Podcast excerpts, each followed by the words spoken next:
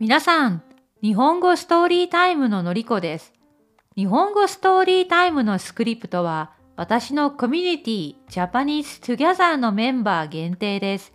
漢字に振り仮名のある PDF ファイルにもアクセスできますので、ぜひメンバーになってください。さて、今日の物語の主人公もサラさんです。サラさんは初めて温泉に行って露天風呂に入りました。それでは聞いてください。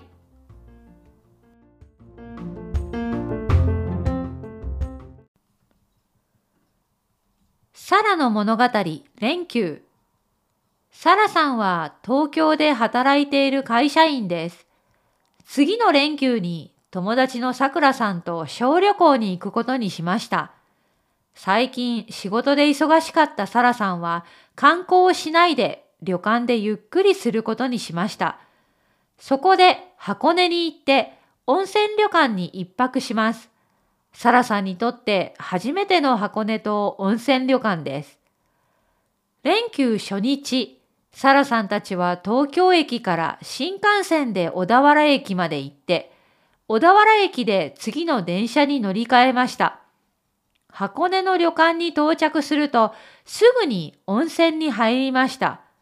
露天風呂から紅葉が見えました。晩ご飯の後でまた温泉に入りました。そしてさくらさんと一緒に旅館のプレイルームで卓球をしました。次の朝も露天風呂に入りました。温泉でリフレッシュできたけれど、旅館の朝ごはんは少し苦手でした。サラさんの朝ごはんはいつもパンなので、納豆や湯豆腐などの和食の朝ごはんには慣れていませんでした。もう一度読みます。もっと早く読みます。サラさんは東京で働いている会社員です。次の連休に友達のさくらさんと小旅行に行くことにしました。最近仕事で忙しかったサラさんは観光しないで旅館でゆっくりすることにしました。そこで箱根に行って温泉旅館に一泊します。サラさんにとって初めての箱根と温泉旅館です。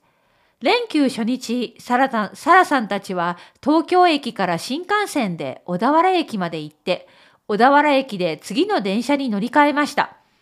箱根の旅館に到着するとすぐに温泉に入りました。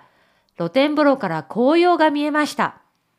晩ご飯の後でまた温泉に入りました。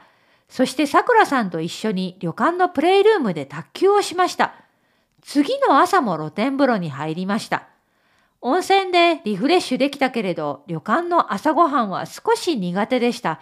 サラさんの朝ごはんはいつもパンなので、納豆や湯豆腐などの和食の朝ごはんには慣れていませんでした。